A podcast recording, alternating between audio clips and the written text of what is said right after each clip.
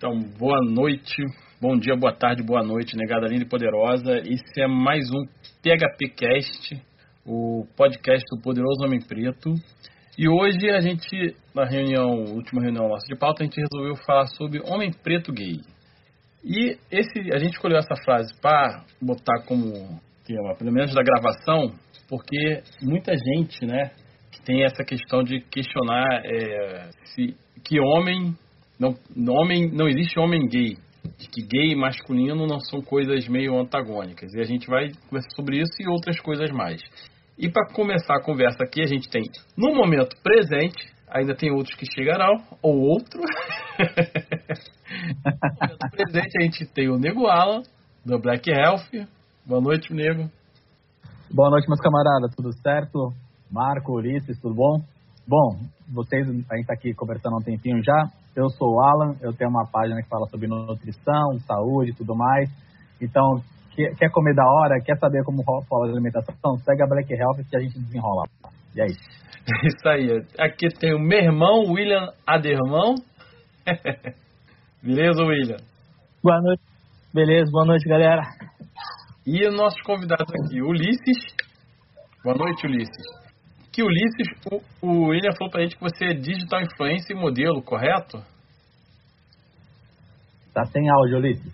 É, não tá saindo som. Antes tava saindo chiado, agora tá saindo som. Agora vai entrar? Ué, tava ouvindo antes dele bem aberto. Ulisses? Fale, Ulisses. Ulisses? Fala com nós. Oi? Se apresenta ah. pra nós aí. Tô escutando. Não entendi. Fala, fala de novo, não entendi. então, o William falou que você é digital influencer e modelo. Correto isso? É, faço essas gracinhas meio blogueiro, né? Tá na moda. Aí tô. Tem uma página no, no Instagram que é bastante visível. E é isso, eu sou, eu sou meio tímido, então eu não, eu não me consigo, não consigo me considerar um blogueiro, sabe? Porque eu tenho vergonha de falar, sabe? Mas eu faço umas fotos para alguma, algumas lojas aí de roupa. Irado, irado. Beleza. E também temos aqui conosco o nosso convidado mais ilustre desde o primeiro episódio, que é o Marco. Agora, agora eu me senti desvalorizado, hein?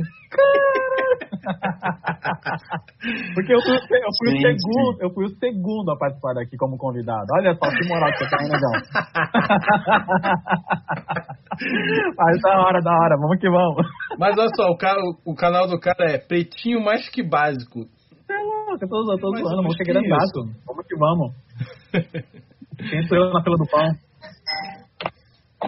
Boa noite, Marcos. Prazer enorme. Olá, Olá, gente. Boa noite. Tudo bem? É muito prazer. Eu sou Marco Antônio Fera. Como já disseram, eu sou do canal Pretinho Mais Que Básico no YouTube e no Instagram. Eu também tenho um projeto de podcast que não é só meu, né? É com mais quatro é, influenciadores digitais. A Maristela Rosa, do Papo de Pretas, a Patrícia Ramos, do canal Um Avadá para Cada Dia, o Levi Talk e o Biel, do o Biel Braga, do é, Um Bipolar, que é um canal incrível também é, no YouTube. E a gente tem juntos, né, nessa parceria dessas cinco pessoas pretas, o podcast Esquecidos no Churrasco, que é um podcast onde a gente fala de muitas coisas e com uma visão muito é, normalizada da vida, né? Onde a gente fala de fofoca, onde a gente fala das nossas experiências, onde fala do que a gente viveu, fala de futuro, de sonhos, de presente e muita coisa. Então eu, eu tenho, eu mantenho tenho esses, esses projetos dentro da, da, da, virtualidade, né? E eu sou ator também, eu trabalho com teatro, é, sou formado arte educador, também sou educador, dou aula também na rede pública de ensino há 12 anos, acabei de fazer 33 anos, é só a cara que, que engana de jovem, mas não sou, na idade não sou mais jovem. É isso, um pouquinho, falando um pouquinho sobre mim. Da hora. Então, e o Alan quer começar com a pergunta? Você botou ali a pergunta que você queria fazer ao Marco. Ah, vamos lá então, vamos, vamos trocar essa ideia aí. É, mais uma vez é um prazer ter vocês aqui, rapaziada. E primeiramente, cara, é, eu, eu, já vou pedir de antemão algum tipo de, de desculpa, porque a gente está fazendo um programa é, de homossexuais pretos, sendo que os caras é tudo hétero. Então, às vezes, as, as perguntas, vai ser meio engessada, vocês perdoam, tá ligado? tudo certo.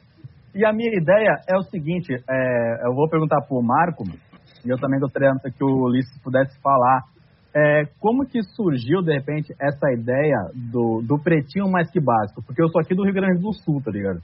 E aqui no Sul, eu sou de, na verdade, eu sou de, de Balneário Camboriú, moro em Santa Catarina, mas aqui no Sul tem um, uma rádio que, que, é o pretinho básico, que não tem nada a ver com preto, é por causa do café, né?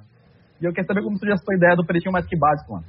Então, gente, é, eu tenho, como eu, já, como eu já disse, né, mencionei, eu tenho 33 anos e cresci né, lá em, em né, nasci em 87, e aí anos 90, cresci com, com a televisão, né? A mãe da gente precisava trabalhar, precisava fazer as coisas e a gente precisava ficar na onde? Na frente da TV, uma vez que a gente não tinha babá enquanto a mãe da gente estava trabalhando fora ou estava fazendo os serviços domésticos. Então, a gente cresce com aquela caixa preta, porque hoje em dia a televisão é de plasma, né? Ela é um, uma coisa fina aí, né? Mas antigamente televisão era uma caixa de fato, uma caixa preta, televisão de tubo, né? E eu achava tudo muito mágico dentro da televisão, achava tudo muito maravilhoso, tudo, enfim, parecia que tudo ali podia acontecer. E aí, é, as minhas brincadeiras eram sempre brincadeiras ligadas a inventar personagens, a inventar coisas, a brincar de novela, a brincar de apresentar, imaginar um grande público na minha frente. E, e, isso foi isso foi crescendo. Aí eu fui crescendo com isso. Aí eu fui pro teatro com 12 anos de idade, nunca mais parei de fazer teatro. E fui pro teatro profissional. É, o teatro me levou a, a, morar fora do Brasil, a estudar fora do Brasil, né? Quando eu fui fazer minha formação enquanto ator. E, e com isso eu tinha muita vontade de estar dentro da televisão né? Fazia teatro, uhum. mas tinha muita vontade de fazer cinema e tinha muita vontade de fazer.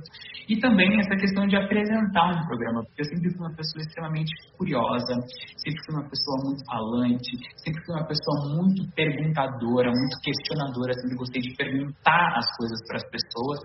E aí um amigo um dia me fala assim, há quatro anos atrás, fala, Marco, tá todo mundo na internet por que, você não vai para a internet? Você já faz isso na sua vida, você é uma pessoa que fala muito bem, se comunica, você é um comunicador, de repente você está precisando de, um, de, uma ferramenta, de um lugar. Né? E aí ele falou do YouTube. Falei, gente, mas será que eu tenho jeito para isso? Como que é isso? E aí a gente começou esse projeto. E aí tinha que dar um nome para isso, tinha que dar um nome para esse projeto. E tinha que dar uma cara, né, para esse projeto. E aí eu falei assim, bom, gente, eu não quero só fazer um, uma coisa, eu não quero fazer um vídeos, vídeos para internet, somente vídeos. Eu quero fazer um vídeos que as pessoas possam usar aquilo para alguma coisa que seja um serviço social. E eu já era professora, né? E já tem essa dificuldade das escolas não falarem a real história do negro nas escolas. Então eu falei assim, bom, vamos então para o YouTube, vamos comunicar, mas vamos comunicar histórias de pessoas pretas e naturalizar a experiência da pessoa preta. Porque quando a gente é preto, a gente sempre tem aquela coisa do estereótipo, né? Então, assim, é, a, a mulher negra na televisão, ela é só empregada, o cara é só subalterno, né? As narrativas hoje, elas estão mudando, mas numa frequência muito difícil, né? E, e, e na naquele, e naquele momento eu falei, bom, gente, é isso. Eu quero fazer um, um canal com protagonismo preto, com, que as pessoas pretas falem, bote para fora as suas histórias, as suas narrativas. E precisava dar um nome para isso, né?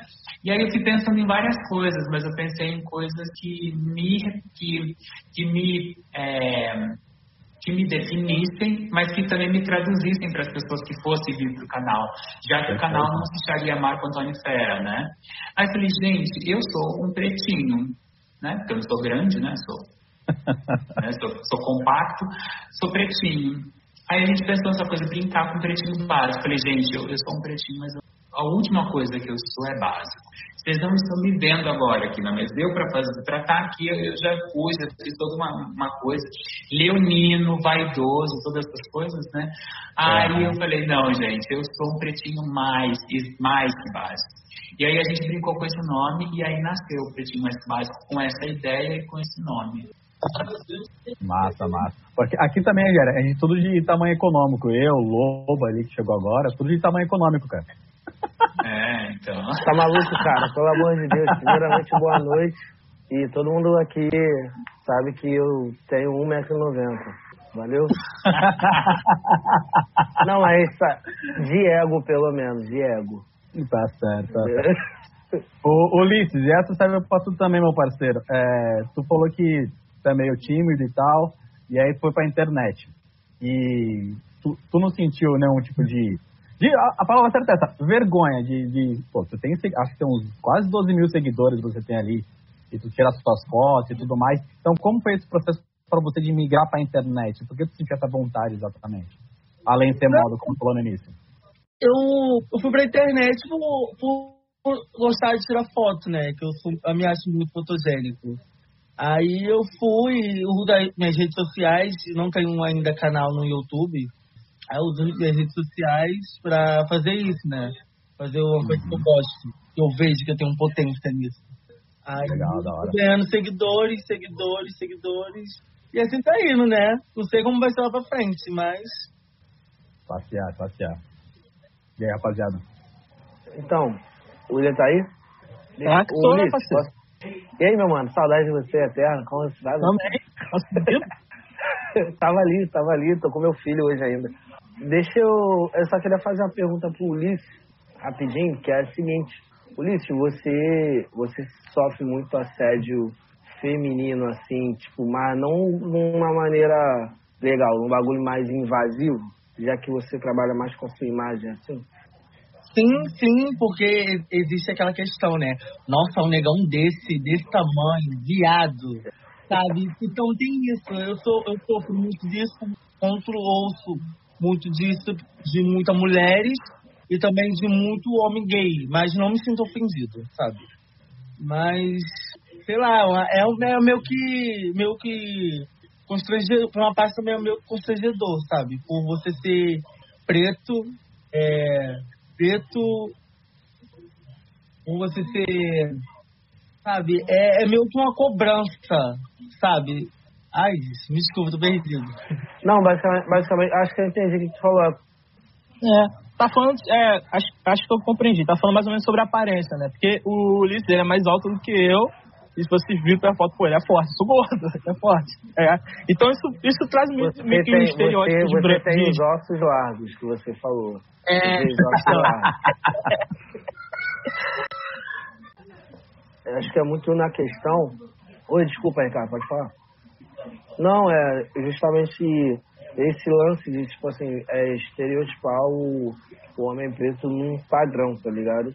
Eu acho que é. Por, hoje, acho que hoje acabou com esse negócio de páginas, enfim, que ficam postando fotos e tal. É, acho que acabou montando um, um, paralelo que ou o homem negro é um cara muito brutão, muito nervoso, sabe, selvagem, ou. Tipo eu, é um... assim, né? Calma aí, mano. Olha a cara de selvagem. Não, tô vendo. Nossa, fiquei com medo aqui agora. ou então, ou então o cara, ele é um, um, um, gay, tá ligado? Não, não, tem, não tem muito. O cara não pode ser, tipo, um cara que gosta de hip hop, mas pinta quadros, sabe? É sempre. Ele tem que estar tá entre os dois. Ou ele é o hétero brabão, ou ele é o gay afeminado, entendeu? E olha que o que eu menos conheço na minha vida é gay afeminado. A maioria dos caras você olha e, e tu nem percebe que o cara é gay, mano. Eu queria fazer uma pergunta assim, muito na, na ideia do que o Lobo trouxe agora. Só que a, questão é mais sobre o ataque. Queria fazer pro Marcos e pro Lício, né? É, vocês lidam, como é que vocês conseguem lidar com os ataques? Porque, é, pô, pessoa preto lidando com internet, né, trabalhando com internet, eu imagino que seja muito complicado, né, cara? Se a gente no dia a dia, a gente já sofre ataque deliberadamente, internet, então, eu imagino que seja muito grande, assim. Como vocês conseguem lidar? Ulisses, você quer falar primeiro? Pode falar. É, assim, é, são, são muitas coisas, né? Que, que assim, não sei se a gente vai conseguir tratar de tudo aqui nessa, nesse encontro aqui. Mas vamos lá. É, quando vocês trazem essa ideia né, do, que, do que o Ulisses está falando, de como as pessoas lidam com a imagem dele na internet, a gente está falando de muitas coisas. Né? A gente está primeiro identificando que existe uma masculinidade. E essa masculinidade ela é associada com muitos papéis é, que a sociedade ela lida com essa sociedade binária. Né? A sociedade, ela, o que, que ela, como que a, que, que a sociedade ela entende? Que a sociedade ela é binária, homens e mulheres. Mulheres têm papéis a serem desempenhados na sociedade e homens têm outros papéis. E essa sociedade que é binária, ela é pautada na heteronormatividade. Então, assim, é, as mulheres são heteronormativas e os homens são heteronormativos. E tudo que foge desse padrão, né, esses corpos que fogem desse padrão, eles não são entendidos dentro dessa, desse pensamento de sociedade. E tudo que é diferente, que as pessoas não entendem, elas violentam, elas agridem e, ela, e isso gera toda uma, uma polêmica é, né, entre as pessoas. Então, a gente está tá falando, por exemplo, quando o, o, nosso colega fala assim, ah, eu, eu não tenho muita relação com pessoas afeminadas e, e, e eu conheço caras gays, mas que não parecem, isso não, na realidade não é um benefício né? Isso não é um benefício. A gente pensou durante muito tempo que isso era um benefício. Quando alguém chega para você e fala, putz, nossa, você é gay, você é lésbica, nossa, nem parece. Né? E, e, e, quanto isso é violento, porque isso é uma violência, porque, ou seja, é, seja gay, seja lésbica, mas não depinta, não mostre quem você é. Então, está silenciando, negligenciando a existência, o direito de existência daquele corpo e daquela pessoa. Então, não existe benefício nesse caso, né? As pessoas têm que exercer a sua natureza, é, independente de como, de como de como elas são, né? Agora, assim, quando a gente está falando de pessoas pretas, são várias camadas que, que, elas, que elas vivem ali, né? Por exemplo, as mulheres pretas, elas vivem a tripla, né, a, a, a, tripla violência, né? Primeiro elas são mulheres, depois elas são mulheres pretas e depois se elas forem mulheres pretas e pobres, elas vão vai ficando cada vez mais à margem. Então a gente está falando de uma luta de gênero, uma luta de raça e uma luta de classe. E aí a gente também passa isso é, quanto na, nas camadas que esses corpos têm, né? Um homem negro, gay, retinto, é, gay afeminado, gay padrão, porque assim, é, são, são várias camadas, né? Então a gente pode falar de várias experiências e, e, nunca a gente vai ter, nunca vai existir uma pessoa que consiga falar de todas as experiências por si só, né? Quando alguém está falando aqui, por exemplo, quanto homem gay, né? É, não estou falando por todo, falando de, uma, de, uma, de uma experiência. Então, assim, é, Existem os ataques? Existem, existem os ataques. É, e eles vêm de diversas formas. Né? Às vezes ele vem é, pelos ataques enquanto, enquanto é, palavra mesmo, ou, ou, quando a gente é segregado de, de campanha. É, é, é, quase que é quase que redundante perguntar, né? Nossa, mas vocês são atacados? Sim, somos atacados por, por diversas formas. Às vezes a gente não consegue identificar, mas peraí, esse ataque está vindo porque é negro, esse ataque porque é gay, esse ataque está vindo porque é lésbica, esse ataque está vindo porque é gordo. Estamos fora do padrão, né? É um Ulisses. corpo que a sociedade não sabe lidar, né? Ulisses, só fazer uma perguntinha dentro do que tu falou aí, que me chamou a atenção foi sobre é, quando você separou mulheres, mulher, separou não, botou por meio que uma escalazinha de mulheres, mulheres negras, mulheres negras é, e aí que elas vivem geralmente à margem, certo? E dentro disso, eu só queria, é só uma dúvida mesmo, você acha que nesse rolê todo, tanto é, é, é, eu, não, eu não vou falar LGBT porque já apareceu tanta letra na parada que eu já nem sei mais falar, desculpa. Mas é, você não. Você... Peraí, então vamos, então vamos consertar. É, é, o, correto é dizer, o correto é dizer LGBTQIA+, né? L de, de lésbicas, é, G de LG, gays, B de bissexuais, LGBT, T de trans, transgêneros, né? LGBTQ, Q de queer, LGBTQI, é, I de intersexos, A de assexuais e mais, porque existem milhões de outras possibilidades para os nossos corpos, né? Entendi. Então, e dentro disso eu queria te perguntar, dentro desse rolê todo, você acredita que não seja é, a raça, ela não, não esteja ficando é, atrás do gênero quando deveria ser o contrário, para a gente começar a se entender, começar a caminhar junto e, e evoluir, vamos dizer assim, quanto comunidade?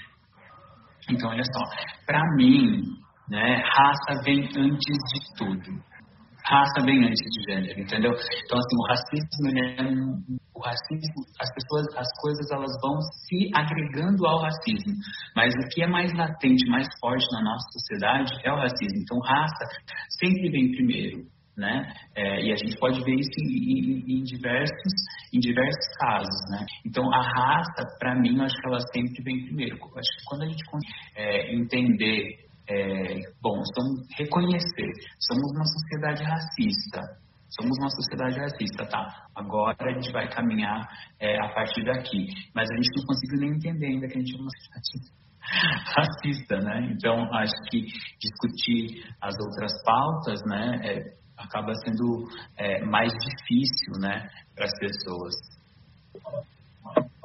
Mais alguém aí? Ulisses? Oi. Oi, tudo bom? Prazer. Alan, legal, mano?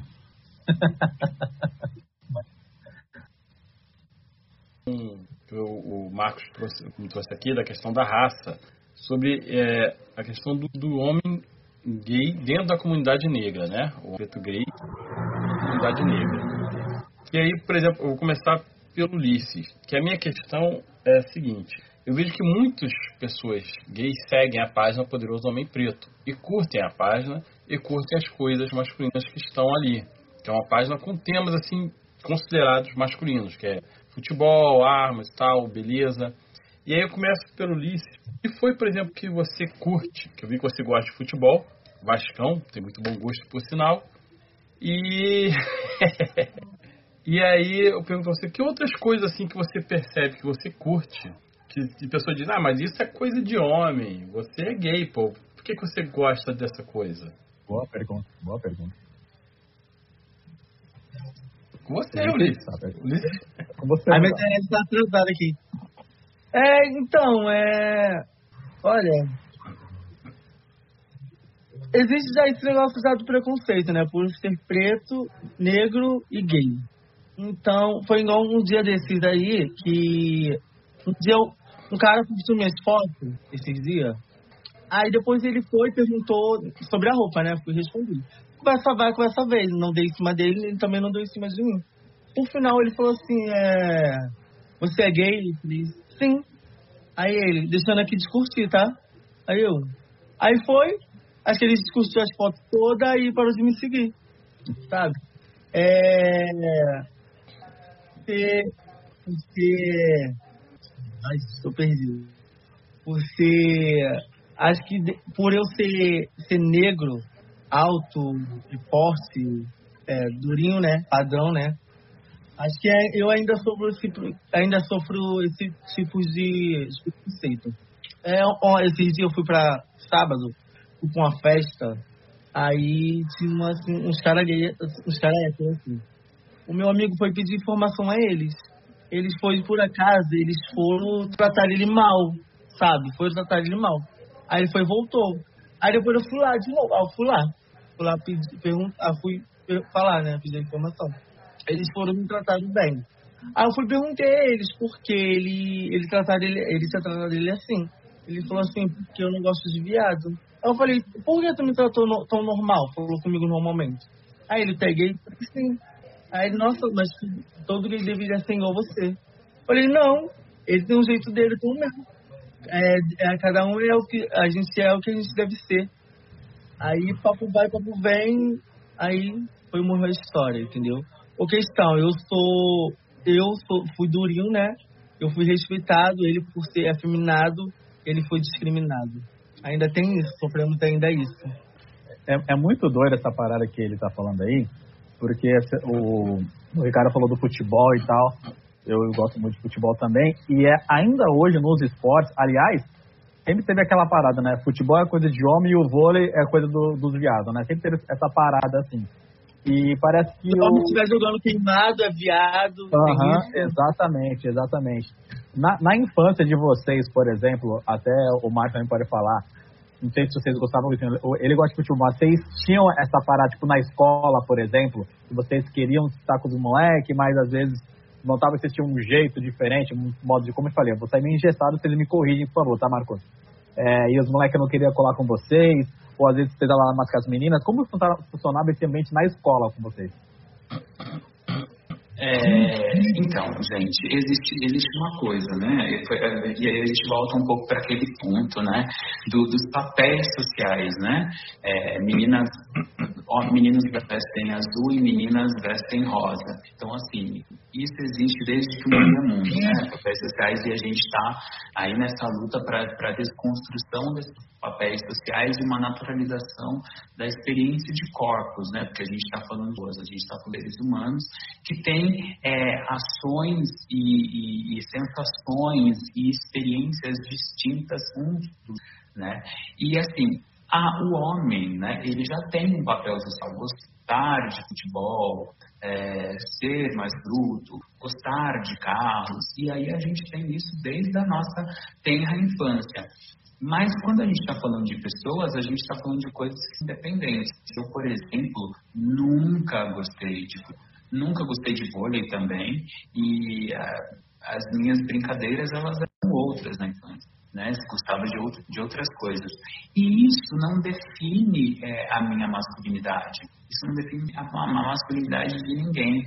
E quando a gente tem esse olhar de que é, uma pessoa uma pessoa, é, uma pessoa gay gosta de jogar futebol, ou, ou, gosta de jogar vôlei, ou uma mulher, uma mulher, uma mulher lésbica gosta de, ela se maquia, ela gosta de cozinha, ela gosta, a gente está caindo no, na, no, nos estereótipos de gênero, porque uma coisa é uma, um homem cisgênero gay, ele não deixou de ser homem né? Ele tem uma orientação afetivo-sexual. Isso não diz sobre gênero, né? Então a gente coloca na nossa cabeça assim, ah, não, ele é gay, ele vai jogar, ele vai jogar vôlei. Ela é a mulher lésbica vai jogar futebol porque ela esse jeito mais masculinizado. A gente não está falando de gênero, a gente está falando de orientação afetivo sexual. Isso diz sobre com quem eu vou me relacionar né? Então, assim, não tem nada a ver com esses papéis sociais. Então, se a gente tem esse olhar de que um cara gay estranha, nossa, ele é gay, vai jogar futebol, gente, a sua, isso está mostrando o quanto você é ignorante e o quanto você está é, em 1990 nesse pensamento, sabe? Ainda está pensando em, em, em GLS. Uhum, não é isso. Isso não tem nada a ver com, com gênero, né? Aí, assim, por exemplo, é, e aí tem, tem outras coisas, né? O que vai definir o meu gênero não é a, a forma como eu me comunico e eu me expresso é, na sociedade, vai dizer como eu me entendo enquanto pessoa. Então eu posso ser uma pessoa que gosta de futebol, mas eu, eu não me identifico. Eu sou, às vezes, às vezes um homem que gosta de futebol, às vezes eu sou. Vamos lá. Às vezes eu nasci homem, me identifico com o futebol, mas eu não me identifico com o meu corpo masculino e, e, e, e, quero fazer a transição para um corpo feminino. Mas os meus desejos, as minhas vontades, pode ser que, pode ser que não mudem. Pode ser que a, partir de uma transição eu seja uma mulher trans que continua me, me identificando com o futebol. Isso não tem a ver com, com com papéis sociais, entende? Então a gente ainda tá, a gente ainda tem essa, essa discussão de olhar, putz, meu, mas ele é Primeira coisa que a gente precisa abolir isso, né? Poxa, você é gay e gosta de coisa de homem, mas, gente, peraí, não tô entendendo. Do que, que você tá falando? O que, eu, que é coisa de homem, eu né? É, eu não, eu não mudei o meu, meu gênero. Eu, continuo sendo, continuo sendo um homem, né? Porque assim, ser gay, ser gay não diz sobre gênero, diz sobre orientação afetiva sexual. Então, a gente, para a gente superar esse papo, essa conversa, esse olhar, a gente precisa estar atrelado a, a, essas, a essas novas nomenclaturas que estão aí e ajudam a gente a definir e a olhar as pessoas e a humanizar experiências. Porque a gente a gente está ligado a, a pessoas e esperar que elas se comportem de uma determinada forma, porque atribuindo né, o sexo né, que, ela, que ela nasceu, é, isso é muito atrasado, gente. Isso é muito atrasado. Então, é, não dá para a gente ter uma conversa sobre gênero, sexualidade, sobre identidade de gênero com esse olhar retrógrado que está atrasado, né? Que está muito... E, e sabe, Marcos, é, desculpa aí, rapidão, Lobo. Só para complementar um negócio aqui, porque a gente é mais ou menos da mesma geração. Eu tenho 36 anos, o, o Marcos está tá beirando isso daqui a pouquinho ali. E eu sinto que até hoje a galera da minha idade, tá ligado? É, tem muita dificuldade na, na, em todas as desconstruções. Em todas, em todas. Sei lá, é, se eu tô no, no, futebol jogando bola com os caras, eu fiz uma piada ou aconteceu alguma coisa, ah lá, olha lá, você é viadinho, você é viadinho. E aí eu fico me perguntando como até hoje os caras conseguem se sentir ofendidos com isso, tá ligado? É, na minha cabeça não faz sentido. Aí eu percebo que é exatamente o que tu falou, ô, Marcos. É uma questão de geração. É uma geração que está é, tá enraizado todos os tipos de estereótipos e preconceitos e não consegue sair daquele lugar, sabe? E até um, um, um dos motivos do nosso papo aqui hoje. É, porque para a gente falar sobre isso, a gente precisa estar tá dentro, de, já estar tá dentro de um estudo, a gente precisa estar tá, é, acompanhando um debate. Né? Não tem como é, é, eu me desconstruir é, assistindo televisão. Né? A gente está vendo agora uma novela né, que está sendo reprisada e a gente tinha milhões de outras coisas para serem colocadas no, no, ar e a gente pegou uma, uma novela antiga com um discurso antigo, com um, um linguajar, uma linguagem né, antiga, preconceituosa, homofóbica e, e, assim e a maior parte da população tem acesso conservadora, né?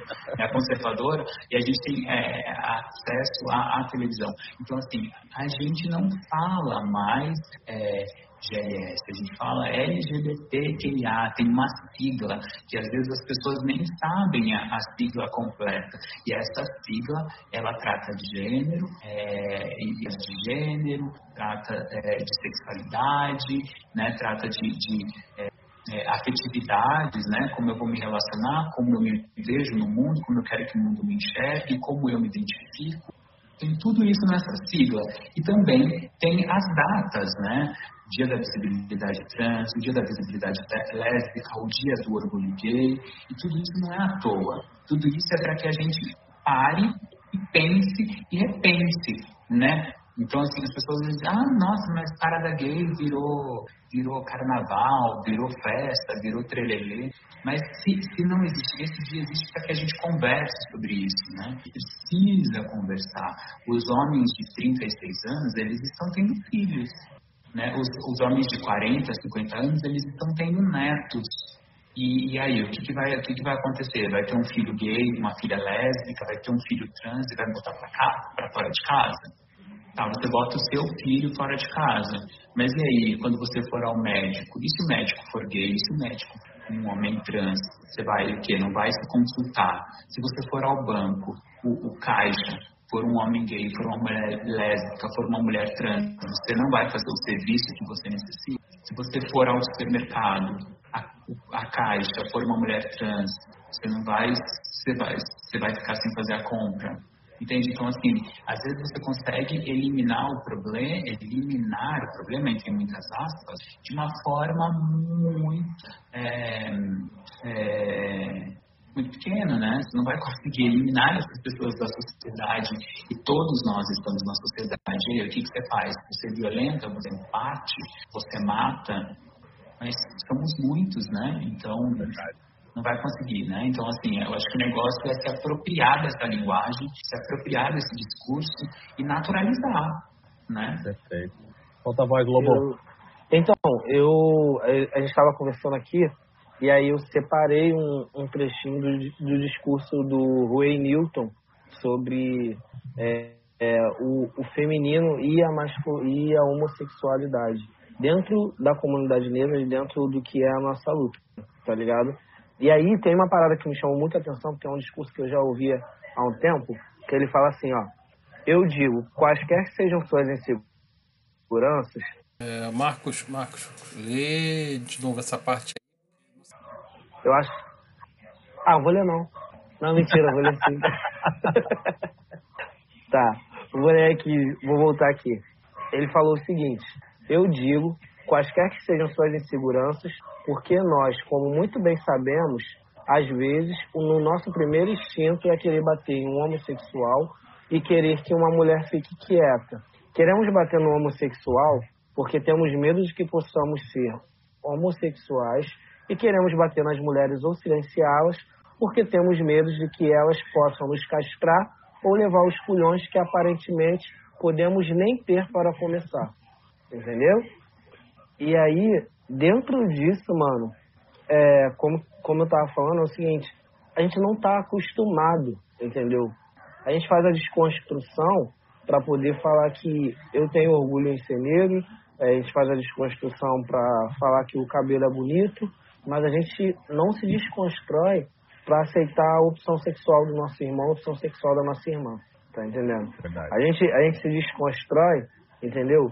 Falando assim, pô, homem negro tem que casar com a mulher negra. Mas aí se a gente vê a foto de um homem negro com outro homem negro, de uma mulher negra com outra mulher negra, a gente volta naquele pensamento lá dos homens brancos e a gente fala o seguinte, pô, isso aí tá errado, entendeu?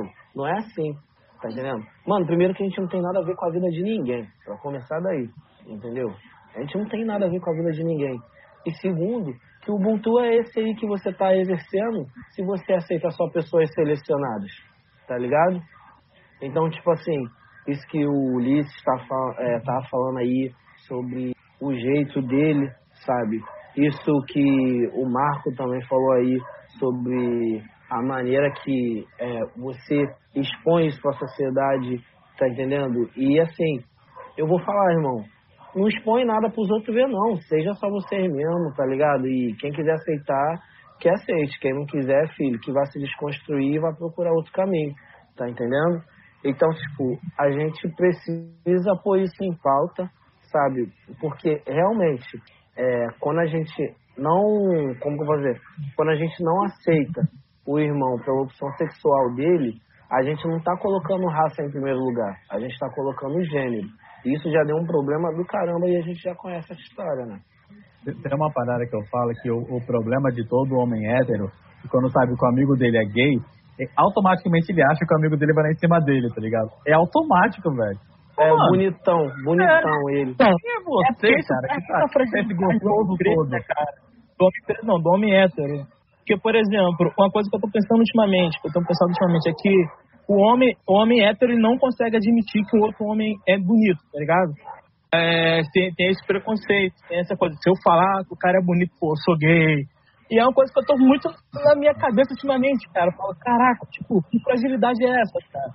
Aí depois quer falar que o homem gay é frágil. Tipo assim, eu não posso admitir que meu irmão, pô, é bonito, porra, mas assim, sei lá, mas o cara é frágil. E eu, eu falo o cara é bonito, pô, sei lá, eu não sou, eu não sou quem eu sou. Ô, Marco, é muito louco, tá ligado? Dentro, dentro do que você falou, que é, é, tem a questão da orientação, né? Da afetividade e das funções, funções sociais. Eu já percebi em alguns grupos, e que até eu pesquisei antes de fazer a página Poderoso Homem Preto, alguns grupos que falam de masculinidade negra, parece que tentam colocar o homem negro numa função social, que nem o Marco estava falando. De lá de trás, a gente não está tentando construir uma, uma comunidade negra é, que seja diversificada, heterogênea e, e, unida, não. É, tem que ser um padrão. Você já, já teve é, esses embates assim na, na, nos eventos que você vai, perceber que há essa dificuldade dentro da comunidade. Agora estou falando, falando dos nossos problemas mesmo, dentro da nossa comunidade. Tem essa dificuldade de lidar com, por exemplo, com essas pessoas que estão dentro da comunidade negra lutando por outras causas, né? Porque são necessárias também, que você falou, raça em primeiro lugar, tem o racismo que é, qualquer coisa que a gente fizer, falar de quadrinho, falar de cinema, que pessoas pretas no Brasil que a gente falar, a gente vai acabar falando disso, porque é constante, é diário. E parece na comunidade negra que tem uma dificuldade com isso. Você já percebeu isso? Tá. É, gente, eu queria só colocar uma coisa aqui na, no manualzinho, né? a gente não fala mais opção, né?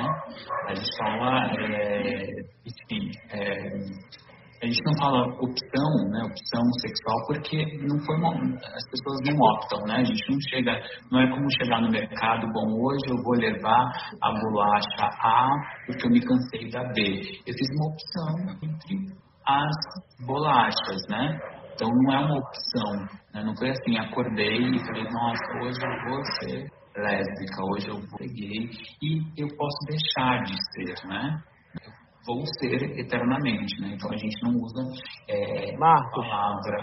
Marcos, só, só, só uma pergunta, porque eu ouvi isso na época da escola e depois eu nunca ouvi ninguém falar o contrário, entendeu? É, tem, tem um lance em que o homem nasce com um nível maior de hormônios femininos e isso acaba fazendo com que ele tenha tendência a. Desculpa ser meio bruto, até isso que eu tô falando, mas tem a tendência a virar um homossexual e às vezes a menina nasce com um nível maior de testosterona e ela tem a tendência maior a querer ser é, homossexual também. Entendeu? Eu não sei se isso é um mito, se é uma maluquice que o pessoal inventou na época da escola e falou para os alunos, mas, tipo, isso é dito. Isso é dito, entendeu? Isso é dito. Gente, é, assim, eu, é, nas aulas de biologia, eu acho que, que eu faltei, é, eu, eu, não vou saber te responder isso, de fato, qual é, né, biologicamente, é o que faz com que as pessoas elas tenham, né, é, biologicamente, essa questão afetiva por elas se, se relacionar, se sentirem ah, confortáveis e com, com vontade, desejo de se relacionarem com pessoas do, é, do mesmo gênero. Né? Eu não sei eu não sei te explicar isso biologicamente, infelizmente. Desculpa. Se me permitirem, se me permitirem, eu posso dar um pitaquinho nesse rolê aí. Uhum. Você estuda é, culinária, né? Nutrição, meu querido. Para de... Não que culinária não seja legal, tá ligado? Mas, como, como, como é um pouco mais da minha praia, acho que eu consigo falar com um pouquinho, um pouquinho só, porque eu estou estudando, né, gente? Um pouquinho mais de propriedade. Mas não, Lobo. É, a gente sabe que, biologicamente, homem nasce com mais testosterona e mulher com mais estrogênio, tá ligado? Mas, assim, há um, há um balanço ali de que o homem tem que ter, ter, ter menos estrogênio por, por ter mais características masculinas. Justamente por isso, cara, por exemplo, quando os caras tomam bomba, a famosa bomba, por exemplo, eles têm que fazer o que a gente chama de terapia pós-ciclo, que é para você que o eixo da testosterona vai lá para cima. E aí o seu eixo é, natural, ele para de funcionar, tá ligado? Quando você para de tomar bomba, a testosterona cai e o teu eixo, é, o teu eixo natural, ele para de funcionar praticamente, ele demora muito tempo, por isso tem que tomar o remédio. E nesse momento, é, a gente chama, tem um, algo que a gente chama de aromatizar. O que, que é? Aquele, às vezes aquele excesso de, de testosterona, ele aromatiza para estrogênio, que é o, o, o, hormônio feminino. Então, cara, não tem essa, tá ligado? Homem vai ser sempre mais testosterona e mulher mais estrogênio, nesse caso. É sempre assim. Obviamente que que pode acontecer, é, sei lá, é, deficiências biológicas, vir, a gente chama o defeito de fábrica e vir um pouco desequilibrado. Aí, antiga, não sei se fala assim ainda, é os hemafroditas, não sei se a palavra certa é essa, alguém me corrige, por favor. Mas que era esse, esse nível desequilibrado, aí o, o homem ou a mulher nascia com uma, uma característica masculina, às vezes um órgão genital, sacou? Mas não, o homem é sempre mais testosterona e mulher sempre mais estrogênio. E quando nasce com essa tua cara de cavalo aí? É, é intersexo que fala, é intersexo que fala agora, Márcio? Isso, intersexo. Valeu, é. valeu. Cara, o Lobo tá é. perigoso, cara. Tá magoado contigo, mano. O que foi? Não, tá perguntei, eu perguntei, quando nasce com essa tua cara de cavalo aí? Aí, aí eu chamo de negão da porra. é. É, é. E, aí eu queria, e aí eu queria responder aquela sua pergunta que você falou, é, que você, aquela pergunta que você falou, né, é, do, do, do, meio né, negro, enfim. É, assim, a gente precisa pensar que a gente nasceu numa sociedade que ela é machista, né? Ela é machista, ela é, é hetero, heteronormativa, ela é muito heteronormativa. Então, assim, é claro que todos os espaços eles vão acabar reproduzindo é, é, essas vai acabar reproduzindo essas questões da sociedade, porque a gente não está apartado da sociedade, a gente está sendo educado é, da mesma forma é, do que toda a sociedade. É bom a gente entender que quem inventou o racismo, quem inventou o machismo não foi o homem preto não foi o homem preto. Então, assim, mas é claro que a gente pode acabar reproduzindo é, esses papéis. Existem umas coisas que daí eu vou dizer muito particular da minha da, da, minha visão de mundo, né? É, pode ser que às vezes a gente sinta um pouco mais esses problemas na sociedade preta, que sociedade é a, é a população que tem menos acesso à educação, que tem menos acesso à informação, a informação que chega para a população preta nas periferias, né? de repente nem é a internet, tem muito acesso a por exemplo, anteriormente estava falando sobre uma novela está sendo revisada, antiga, com uma linguagem, com uma forma de ser e estar no mundo extremamente machista, homofóbica e todas e as pessoas, elas, as pessoas que estão hoje em casa com o problema da Covid-19, com o isolamento, têm acesso a esse tipo de material. E televisão forma, música forma, forma e informa né, essas pessoas. Então, a gente sinta um pouco mais latente dentro das nossas comunidades, porque a gente permeia muito esse caminho né, da periferia. A gente vive muito né? Não que eu dizer que as pessoas que não estão dentro da periferia elas não podem reproduzir é, todas essas questões, porque a gente mesmo tem visto os casos de racismo e eles estão acontecendo dentro dos grandes condomínios, né? Pessoas brancas, ricas, com acesso à educação. Então a gente está vendo que dinheiro não é, não é sinônimo de caráter. Não é. Né? Ser uma pessoa rica não faz ninguém ter caráter, né? Não é um, não, né? Enfim. Então, é, quando eu estou falando disso, a gente tem essa questão. E aí a gente também tende muito a desumanizar as experiências pretas, né? A colocar o homem preto, colocar a mulher preta num lugar do tipo que não pode errar.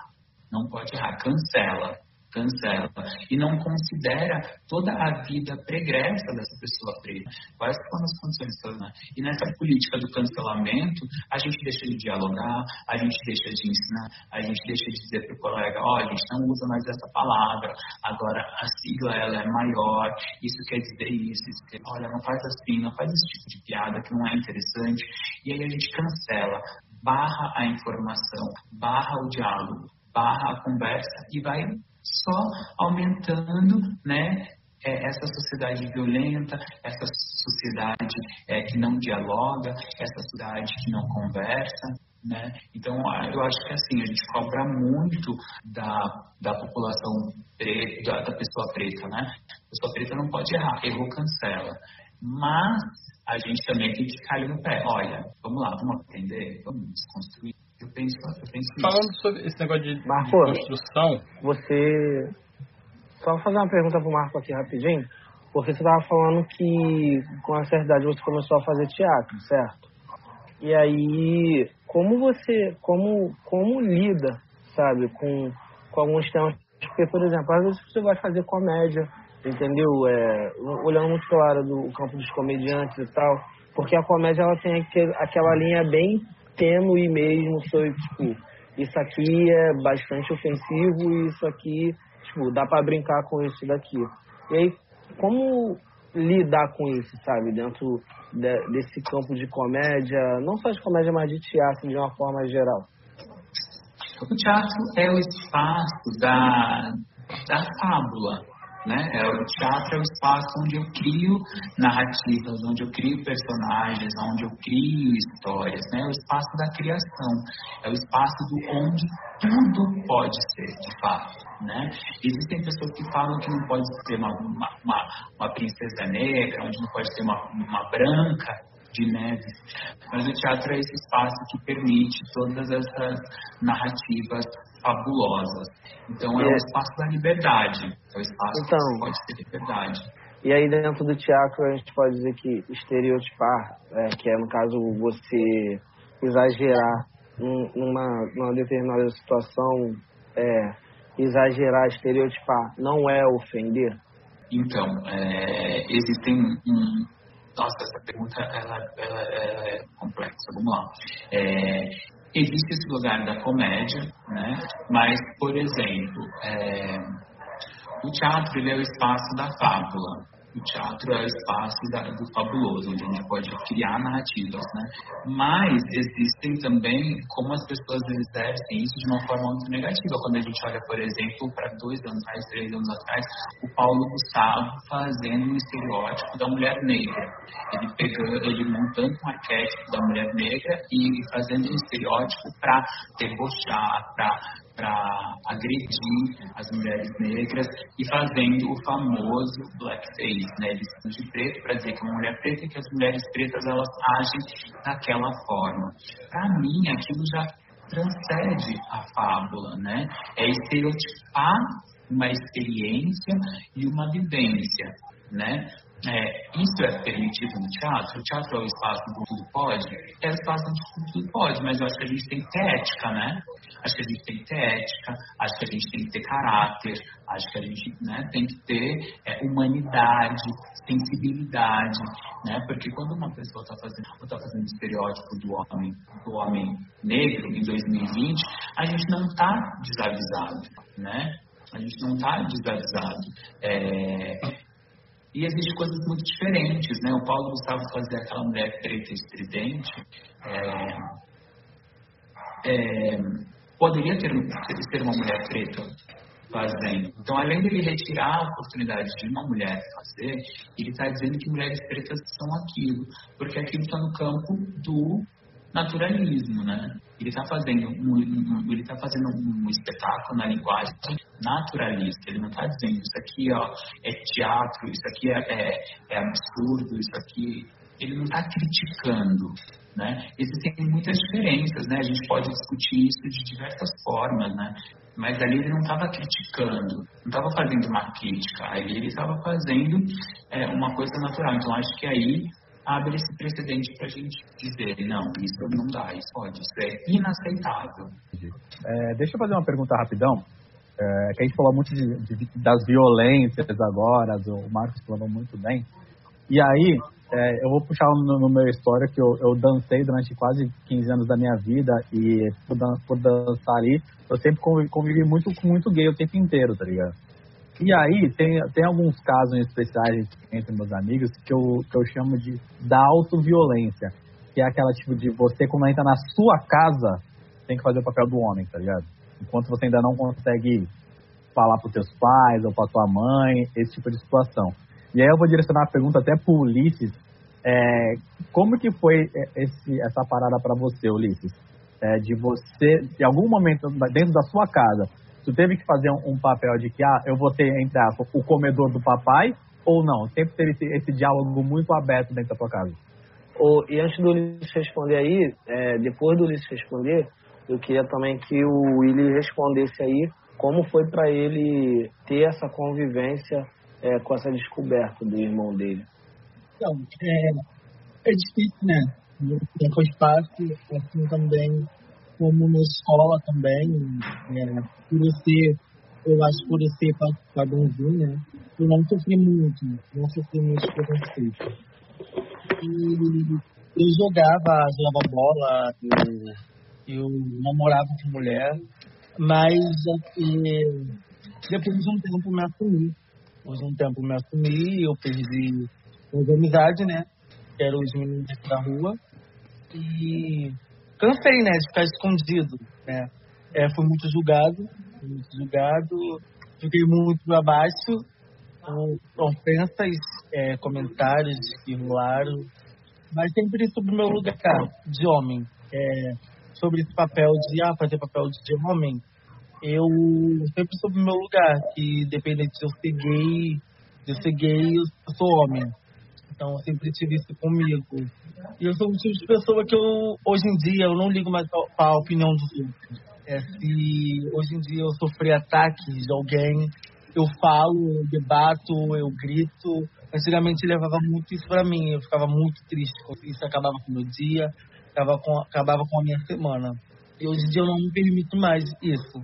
Não permito mais que ninguém me julgue, nem permito mais que ninguém fale mal de mim, não permito que ninguém fale dos meus amigos gay, afeminado, que usa shortinho, que usa cropped. Eu, hoje em dia eu não permito mais isso. Mas e dentro da tua casa, como que foi esse rolê?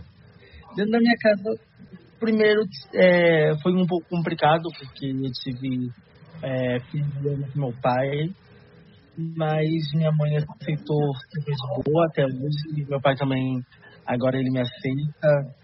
E foi com o tempo, hoje em dia, graças a Deus, está tudo bom, meus irmãos também se também de boa para eles, minha família também. Eu acho que eu não sofri muito eu acho que eu não sofri muito também por esse caso de eu não ser muito afeminado. Tem, também tem muito isso. As pessoas têm também preconceito. Se, tipo assim, se eu fosse. É, se eu fosse uma usava shortinhos, eu acho que seria muito, muito. Eu ia ser um negão, né? Negrão de 1,82m. Eu acho que eu tinha sofrido muitas, muitas, muitas coisas. Ela é alta, hein, moleque? E aí, Will, manda ver. Ah, é, assim, pra mim foi uma questão muito natural, né?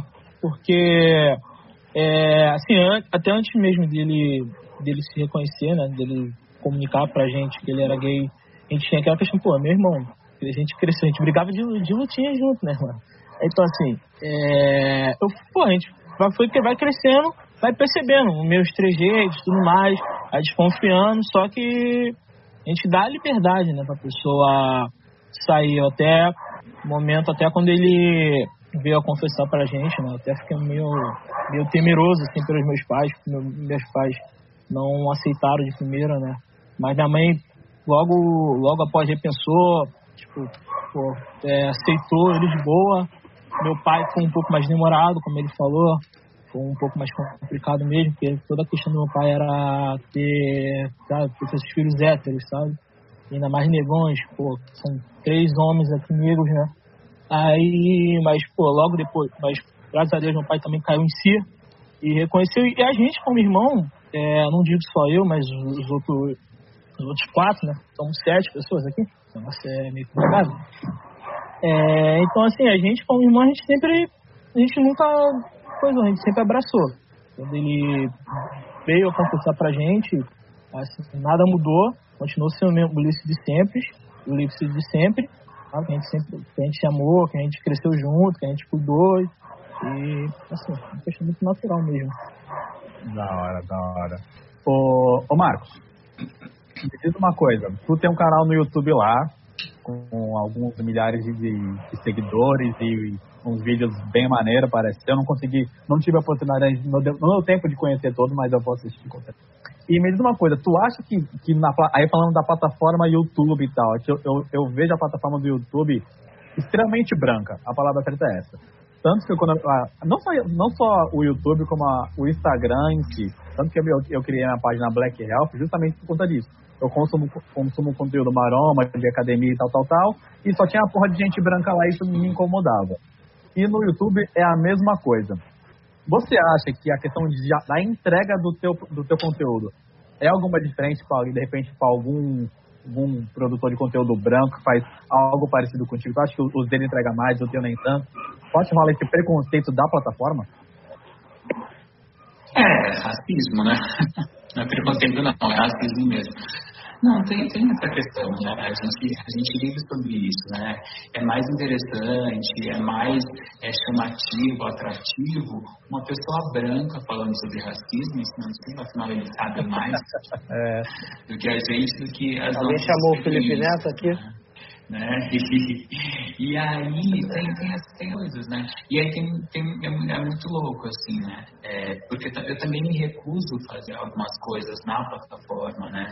Porque assim, se eu estivesse falando de polêmicas semanalmente do que acontece, talvez eu tivesse mais visibilidade, porque as pessoas gostam né? A cada caso de racismo que acontece, meu Instagram ele enche de mensagem de gente que nem me segue, gente que nunca vi na vida, tipo, ai, o que, você acha sobre isso? Qual é a sua. Fala sobre isso no canal.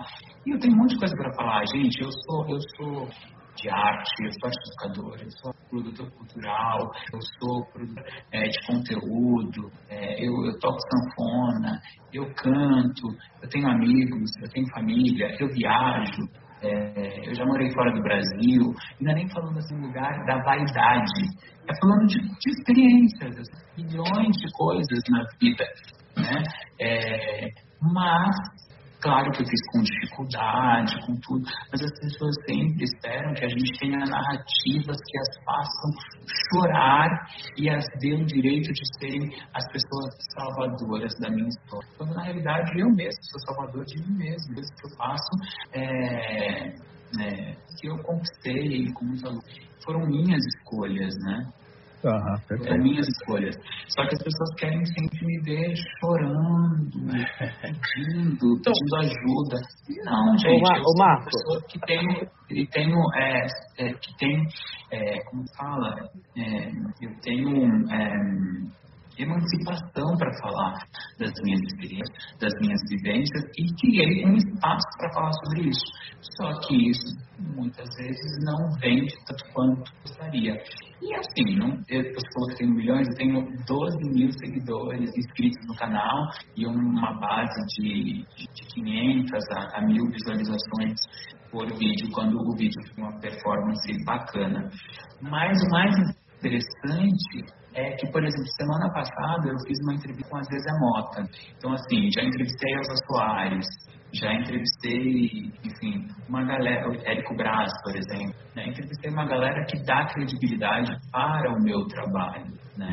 Esse, esse povo preto que dá credibilidade para o meu trabalho.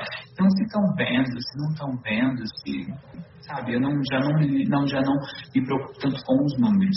Me preocupo com, falando, com credibilidade. Aproveitar que está falando já de criação de conteúdo, eu vou começar pelo Ulisses, pegar a pergunta que o Alan botou ali para botar no roteiro.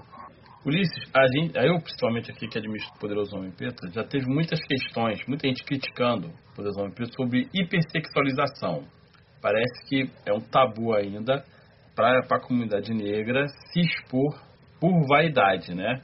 Se mostrar porque eu quero me mostrar, porque eu gosto do meu corpo, eu quero mostrar. Você já teve isso, essa cobrança no seu Instagram, porque você tá ali? Tem, tem, tem, tem, né? Porém, eu sou muito usado. Negão dele, continua o, o áudio dele tá meio estranho, né? Tá, tá. Agora, peraí. Repete Já. para nós, ô, por favor, que o áudio ficou meio cortando. É, põe no mute e volta de novo com o som, para ver se melhora. Foi? Fala agora aí. Tem sim, porque eu sou uma pessoa, sou muito ousado, né? Eu gosto desse, desse lado meu também. Então, aí, aí existem milhares de comentários. Negão desse, desse tamanho, piada, que não sei o quê. Maneiro. Uma, uma, per- uma pergunta que acho que ninguém fez até agora, mas eu vou fazer porque eu sou desse, eu faço boas perguntas, viu, Marco Lobo? Essa ninguém vai. Ô, Ai, ô, ai. ô Marco, É o nosso Pedro Quanto? Bial. Quantas vezes falaram que tu parece o Chile Gambino, cara? Gente, já falaram muito. E eu fico muito feliz, porque assim, ele é um artista genial. Sensacional. Né? É sensacional, ele é genial, ele é sensacional. Ele é extremamente, eu acho, ele- eu acho ele, enfim, lindo demais, muito maravilhoso. E se eu tiver a beleza que ele tem e 10% da genialidade dele, tá tudo certo. Então, assim, é, eu adoro quando falam, ah, você parece. É, eles não sabem o nome do ator, né? Então eles falam assim, ah, você parece o Jesus America. Jesus America é o, é, é o clipe do cara. O nome dele não é esse. Mas ok. Ou, ou às vezes as pessoas falam, nossa, você parece um, um cara famoso, um, um, um, cara muito famoso. Falam, ai, é, enfim. Mas eu fico feliz quando me, me associam à imagem dele, porque eu acho ele extremamente maravilhoso, incrível. Marco, é, eu queria.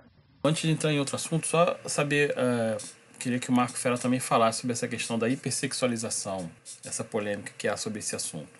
Gente, eu sou ator, né? Eu sou ator e o meu trabalho, a minha ferramenta de trabalho é o corpo, né?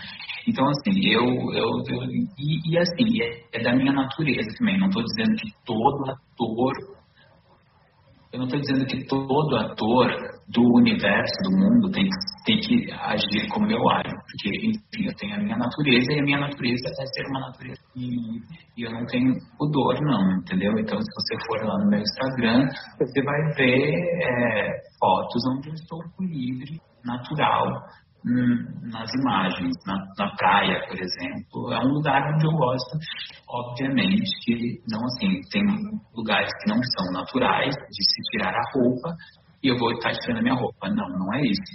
Mas aonde é permitido, eu gosto sim de, de nadar sem roupa, eu gosto dessa liberdade corpo, para mim, pele, não tem, é, essa, ele não, não, não é carregado de, de, de, um significado sexual. Porque eu tô pelado, porque a pessoa tá pelada, que a gente vai transar, a gente vai. Não é, eu não tenho esse olhar, eu não tenho esse, eu não tenho essa, essa conotação. A gente que tem, não sabe lidar, então ok. Mas eu lido bem com isso. É, eu acho que, que estar vestido de roupa não está associado com, com sexo né? Então, assim, eu, eu consigo levar bem é, essa coisa e essa, e essa questão. Mas tem essa, tem essa questão, mas a gente não pode negar que existe essa hipersexualização, que é resquício lá do período escravocrata, que as pessoas tinham como propriedade, tinham como reto. As mulheres escravizadas elas eram estupradas pelos seus senhores e criou essa imagem de que a mulher é um objeto sexual. E isso foi é, é, as formas, né? As formas foram mudando ao longo da história, mas o comportamento né, tanto nos corpos quanto no corpo dos homens negros. Então, montaram-se vários mitos, né? Então, que, que o, o pênis do homem negro ele é uma coisa fenomenal, de que a performance do homem negro é coisa extraordinária, a performance né, sexual da mulher negra também é uma coisa extraordinária. Então, a mulher negra, ela é quente na cama, o homem negro é bruto na cama. Então, o que fizeram? Desumanizaram esses corpos e tiraram é, as subjetividades, as afetividades desses corpos. E essa imagem, ela se perpetuou na história e chegou até os dias.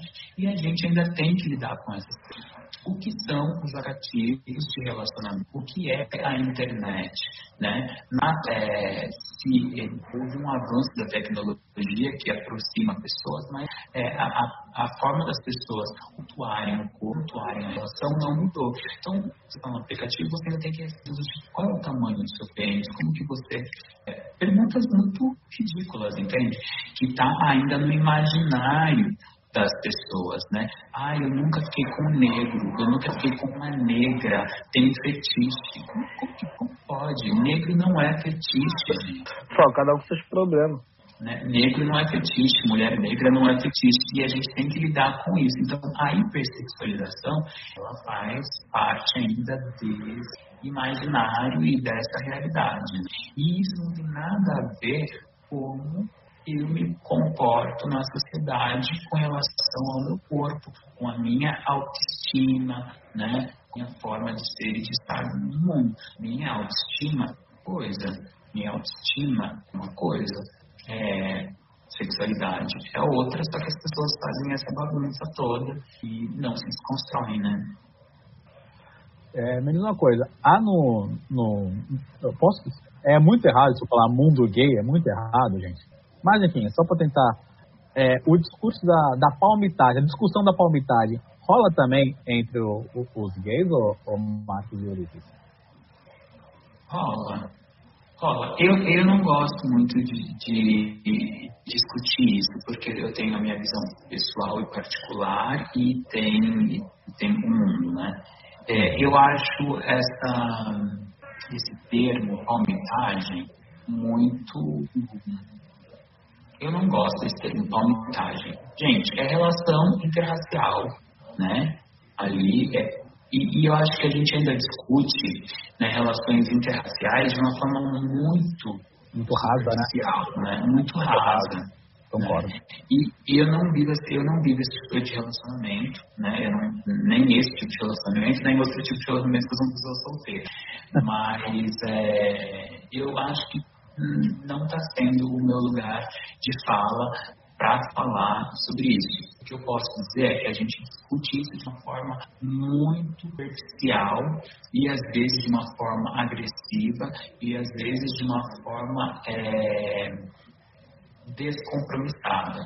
Né? É, e aí eu preciso me fundamentar mais, me, me ferramentar, me, ter mais ferramentas para falar sobre isso. Hoje, se eu fosse falar aqui agora, eu falaria de uma visão muito pessoal. E aí eu não sei se visão pessoal colabora no coletivo, porque às vezes as coisas que eu acho, que eu penso, podem interessar somente a mim.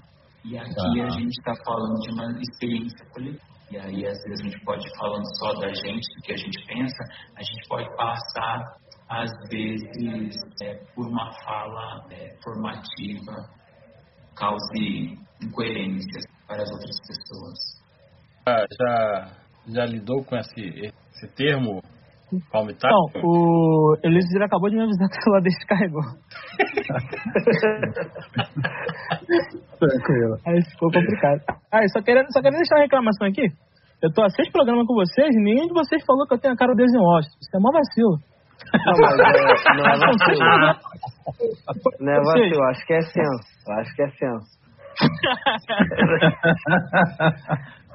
é, que é, é o ângulo, é o ângulo, é o ângulo que eu não consegui prestar atenção direito. Eu ah, uma coisa que o, Marco. Não, tá, fala, depois eu falo.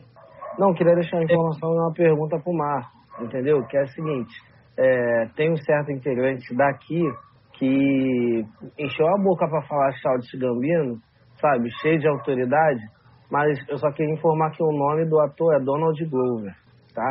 Vou só deixar essa informação aqui para os espertões que estão online.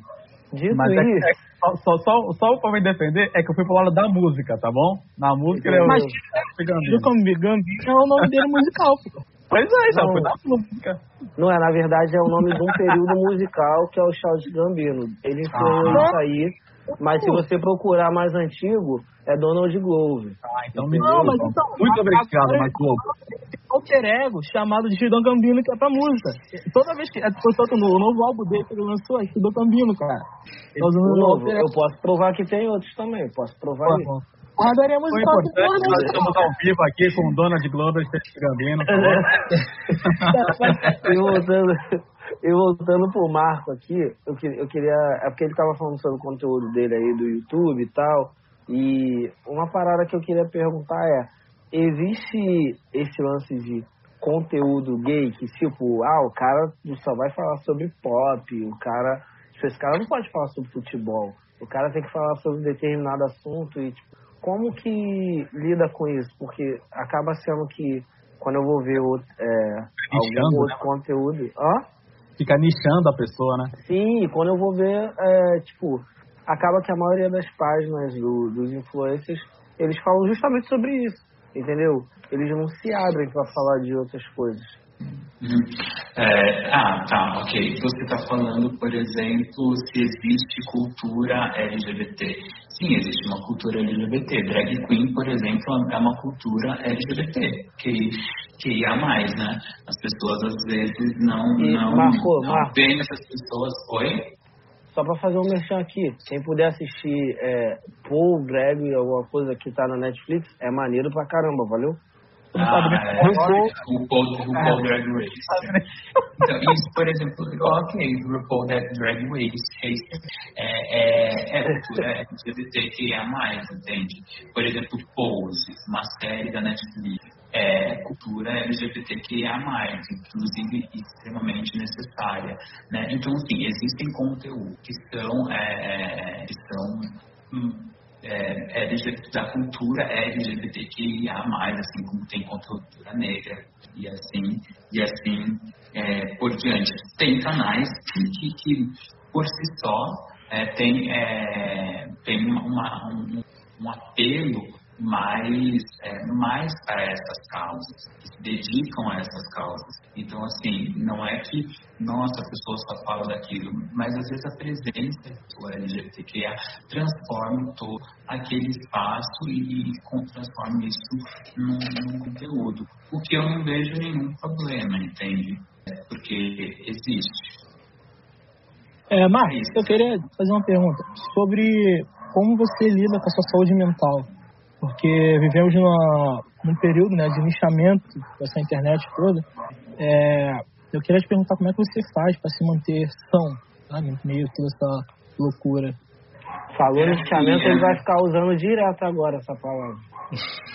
terapia, terapia, terapia, muita terapia. Acho que o, o segredo do sucesso é isso.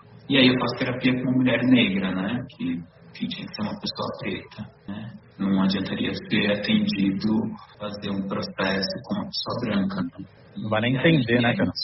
É, terapia, mas assim, lembrando que de um lugar de extremo privilégio no Brasil, né, onde essa assistência ela é, ela é remunerada, não é tão barato, enfim, né, e aí a terapia da saúde mental, porque às vezes existem coisas que não acontecem com você, mas dizem sobre você, quando um menino que vai trocar um relógio do filho com o pai dele na Riachuelo e os seguranças é, é, violentam esse menino até com arma na cabeça, não era eu que estava lá, mas aquilo diz sobre mim. E isso me ameaça. O que aconteceu com ele pode acontecer comigo também, porque somos iguais. Né? Nós não somos diferentes. E quando o, o João Pedro, a Agatha Félix morre, o Amarildo some, a Cláudia Rodrigues, a Cláudia Rodrigues é arrastada, o menino Miguel é colocado no, elevador, porque a mãe está trabalhando. Tudo isso diz sobre mim, entende? Então, assim, isso também me afeta e deveria afetar todas as pessoas pretas e me mobilizarem elas, assim como quando George Floyd é, é assassinado nos Estados Unidos, entende? Então isso também diz sobre mim. Isso também afeta a minha saúde mental. É, eu, o, Marco, não sei se você. A gente estava até conversando, o Alan falou comigo essa semana, ele ficou meio. Eu falei para ele que eu também fiquei uma semana aí, eu fiquei meio sem, sem inspiração. Falei, ah, vou quero cansado. E foi meio assim, bateu uma vontade que, pô, dá a impressão de que tu tá falando pra comunidade negra e tem poucos negros ouvindo aquilo que tu tá falando. De, tu já teve uma situação assim, porra, tô fazendo um material bom pra caraca e a negrada não presta atenção, bicho. Já bateu uma, uma vibe dessa? Sim, isso acontece, mas é, aí, é, aí é nesse momento que a gente precisa entender o contexto, né? É, porque isso não, a gente não tá, isso não diz sobre os negros não virem e não acessarem nosso conteúdo. Isso é uma coisa de ensinamento mesmo, né? Eles foram ensinados, né? Nós fomos, eles não, né? Nós fomos ensinados a adorar as pessoas brancas porque elas têm poder e as narrativas dos quais nós somos ensinados a aceitar e a se identificar é com a cultura branca né? A gente alisava o cabelo, a gente se pudesse, antigamente faria é, rinoplastia, diminuiria narizes, diminuiria a nossa boca, diminuiria o tamanho da, da nossa bunda, né? Enfim, então a gente, porque o que, o que é esse processo? É o processo do embranquecimento, porque todos os lugares que a gente olha é branco. Tudo que a gente olha é branco. E aí, assim, é, porque é o que é nos apresentar. Né? Existe um medo enorme da sociedade de que nós estejamos nos espaços de poder, porque somos mais do que somos mais do que 50% da população, mais de 50% dessa população engajada, conhecendo a sociedade, sabendo de onde vem, sabendo qual é, qual é o seu poder, né? Imagina o que a gente faz. Imagina, a gente hoje, imagina, eu não tenho o mínimo de poder que eu tenho, eu consigo manter os meus trabalhos na rede, nas redes sociais, consigo fazer teatro, consigo fazer as minhas peças, consigo fazer o meu filme. Vocês aqui têm esse produto, tem uma outra coisa. E a gente vai é, revirando esse mundo, remexendo essa estrutura com pouco de ferramenta que a gente tem. A gente com a ferramenta dos brancos, com brancos, imagina que seria. Não existe um medo do que a gente, do que a gente, do que a gente pode fazer. Então, os métodos de dominação dessa população branca é não fazer a gente se reconhecer, mais se parece com a gente e a gente tem que correr atrás de ser mais parecido com eles que é uma coisa que a gente não vai conseguir. A gente pode dar o nosso cabelo, afinar o nosso nariz através de cirurgia plástica, a gente pode diminuir o nosso bumbum, mas a gente nunca vai ter a pele branca, a gente nunca vai ser branco. E isso vai fazer com que a gente nunca esteja faça de fato parte desse mundo branco. A gente nunca vai fazer parte desse mundo. A gente pode lá. Eu posso fazer uma novela, eu posso fazer um filme, eu posso me casar pessoas brancas, eu posso ser o único negro da faculdade, eu posso ser o único negro na sala de aula particular, eu posso ser o único negro na escola particular, o único negro na sala da universidade, mas isso nunca vai me embranquecer, isso vai me tornar branco. É da, é da hora de falar isso, Marcos. É da hora de falar isso, que rolou essa parada do, dos Mateus agora, na última semana, né? E mesmo eu não lendo o Matheus lá, o motoboy, eu não consigo ler ele como um cara negro, o Jonga falou uma frase muito boa, né? Os brancos sempre sabem quem são os deles, sabia? Eles sempre sabem indicar quem é o preto. Então não interessa se o cara é mais clarinho ou mais preto. Os brancos sabem. Enquanto tem muito preto que a gente sabe disso, que acaba se embranquecendo, como você falou, com alisamento e, e com N, N, fatores. O alisar o cabelo não é um problema, mas é só um, um exemplo que a gente se dá.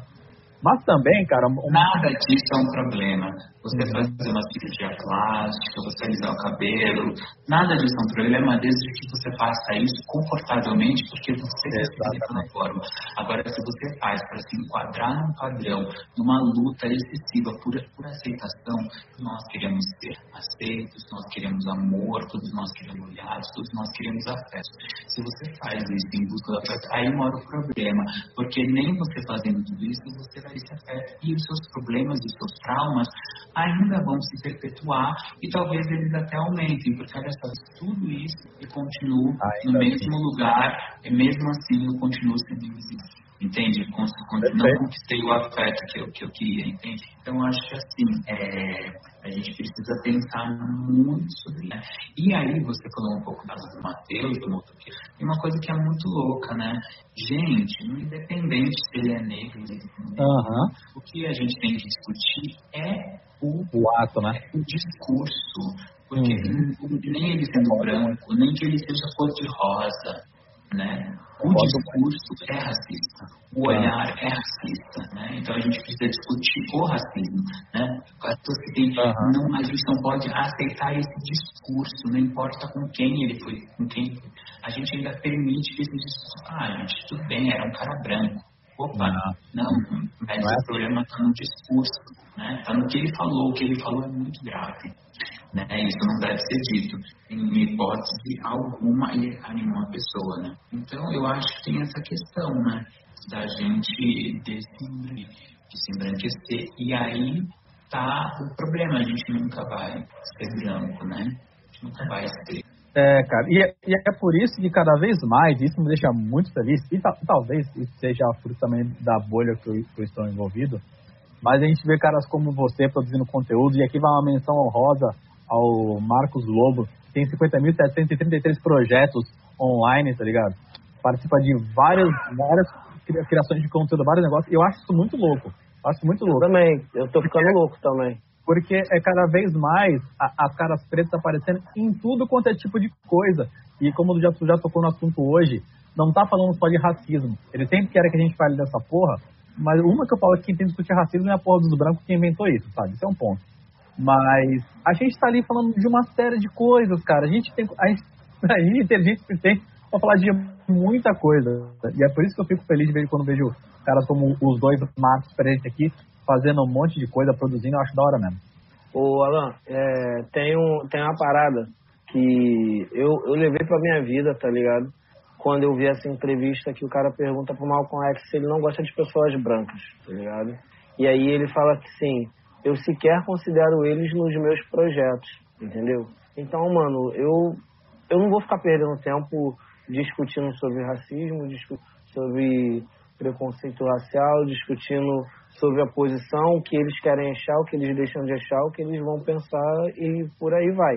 Entendeu? Eu não vou perder tempo com isso, cara. Porque tem muita coisa pra gente fazer. Entendeu? Óbvio, se me atacar vai ter que, vai ter que estar preparado pra, pra volta. Entendeu? Mas enquanto não tá me atacando, eu tô podendo somar com os meus, eu vou continuar, mano. Vou continuar, entendeu? E é isso. Perfeito, perfeito. É, galera, vamos partir então pro, pro fundamento final aqui do programa, porque se deixar eu vou. A gente vai puxar vários temas. Eu tenho aqui vários episódios aqui que eu sou fã do Marco Ferri, do canal dele há muito tempo. Então, se a gente deixar, eu vou puxando aqui assunto pra gente falar só do canal dele também, varando a noite aí.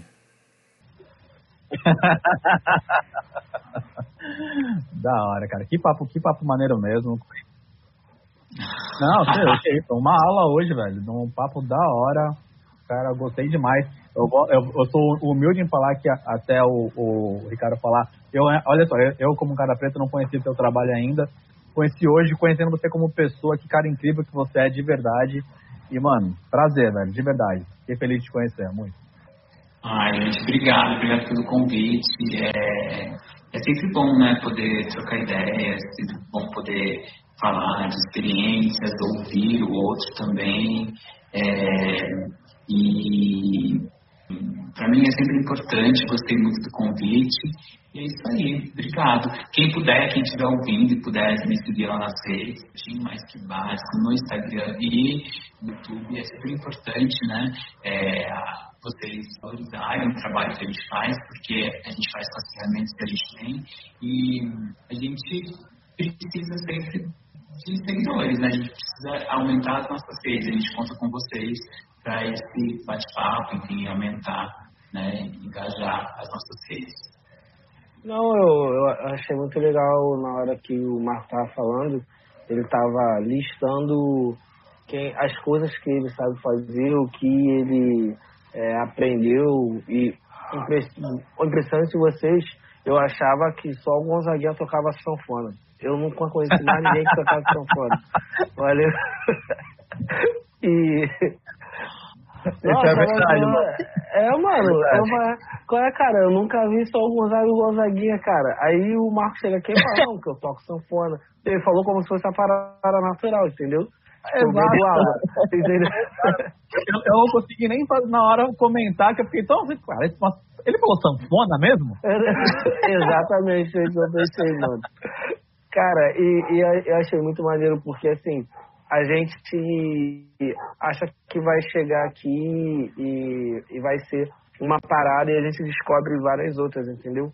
E, e, isso é importante, foi o que o Marco falou, a gente precisa de seguidores, precisa estender nossa rede, porque a gente precisa se conhecer acima de tudo, sabe? O povo preto sempre foi um, sempre foi não, sempre nos ensinaram que nós deveríamos ser um povo unido e eu acho que está na hora de botar isso em prática.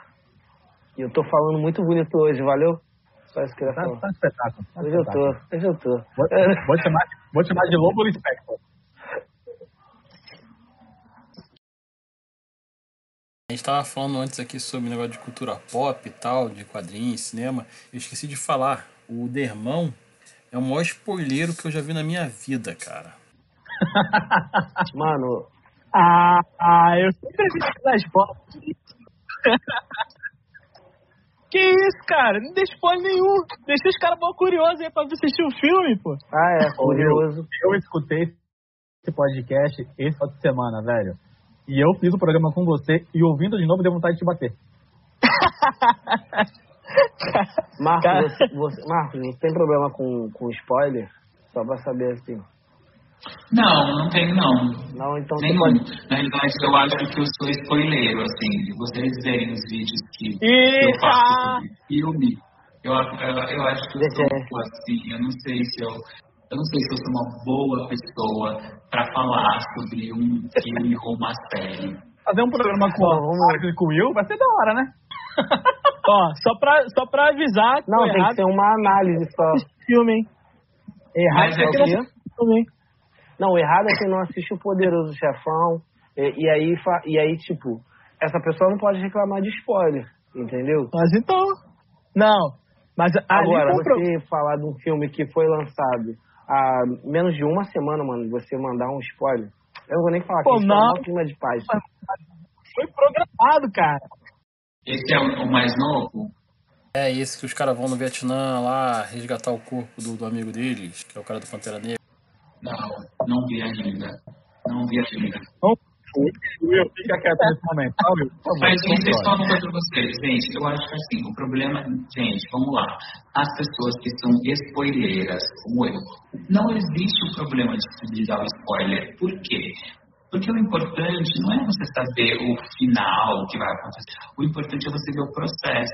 Eu vou ver um filme, muitas vezes, gente, você sabe que em todo filme vai ter uma chuva, todo filme chove. Não sei por quê. Todo filme tem uma chuva. Todo filme tem aquilo lá. Gente, eu estou interessado em ver como é que o, o roteirista e o diretor fez para resolver aquele conflito.